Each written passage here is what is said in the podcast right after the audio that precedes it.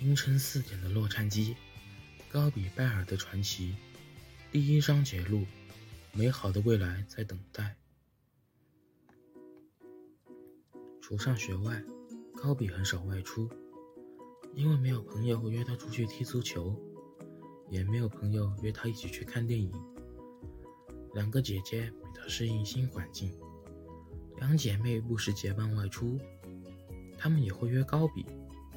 但高比对女孩子的逛街、聊天完全没有兴趣，宁愿一个人留在家里。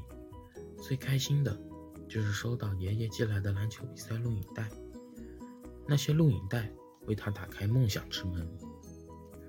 有时候爸爸跟他一起看，但更多时间是他自己看的。由于课余时间没有什么特别的事情要做，加上他最喜欢看球员每个动作的细节。于是不断重复去看，每盒录影带都会看无数次，更被有魔术手之称的名将球技迷住。高比起初看篮球赛录影带，会在心里问自己：“我可以成为这样的球员吗？”不断重复看球赛后，高比跟自己说：“我要成为这样的球星。”高比没有跟朋友说他的梦想。严格来说，他没有什么朋友。况且，班里的同学大多爱踢足球。高比觉得踢足球好玩，跟同学一起追看足球比赛直播同样有趣。不过，看足球跟观赏篮球比赛始终不一样。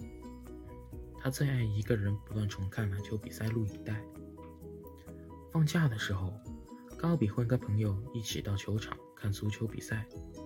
有时到同学家里一起看足球直播赛事，那是热闹开心的。他欣赏踢法流利的球赛，可以从观众的角度投入去看。当他独个儿细看篮球比赛的录影带的时候，高比想成为球场内的一员。他不是观众，他是篮球场的球员。录影带入面的人是他的队友和对手。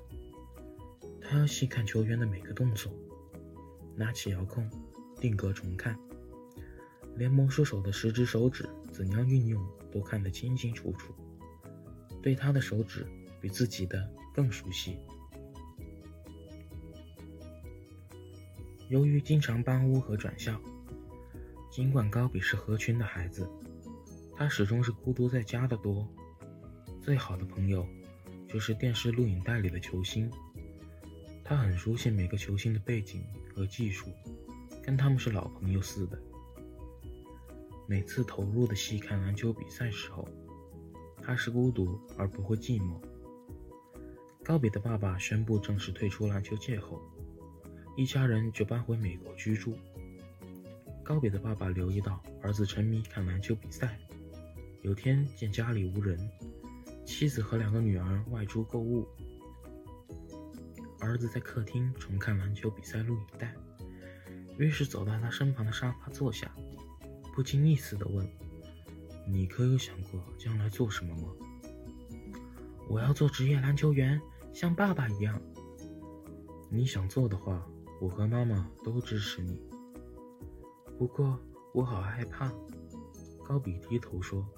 “什么？我的儿子怎么会说害怕？”我怕做不到球星，我怕得分太少。高比深吸一口气，将困扰多时的忧虑说出来。爸爸大笑起来，单手搭住高比的肩膀说：“你是我的儿子，无论你得五十分，亦或零分，你都是我最爱的儿子，我永远为你自豪。”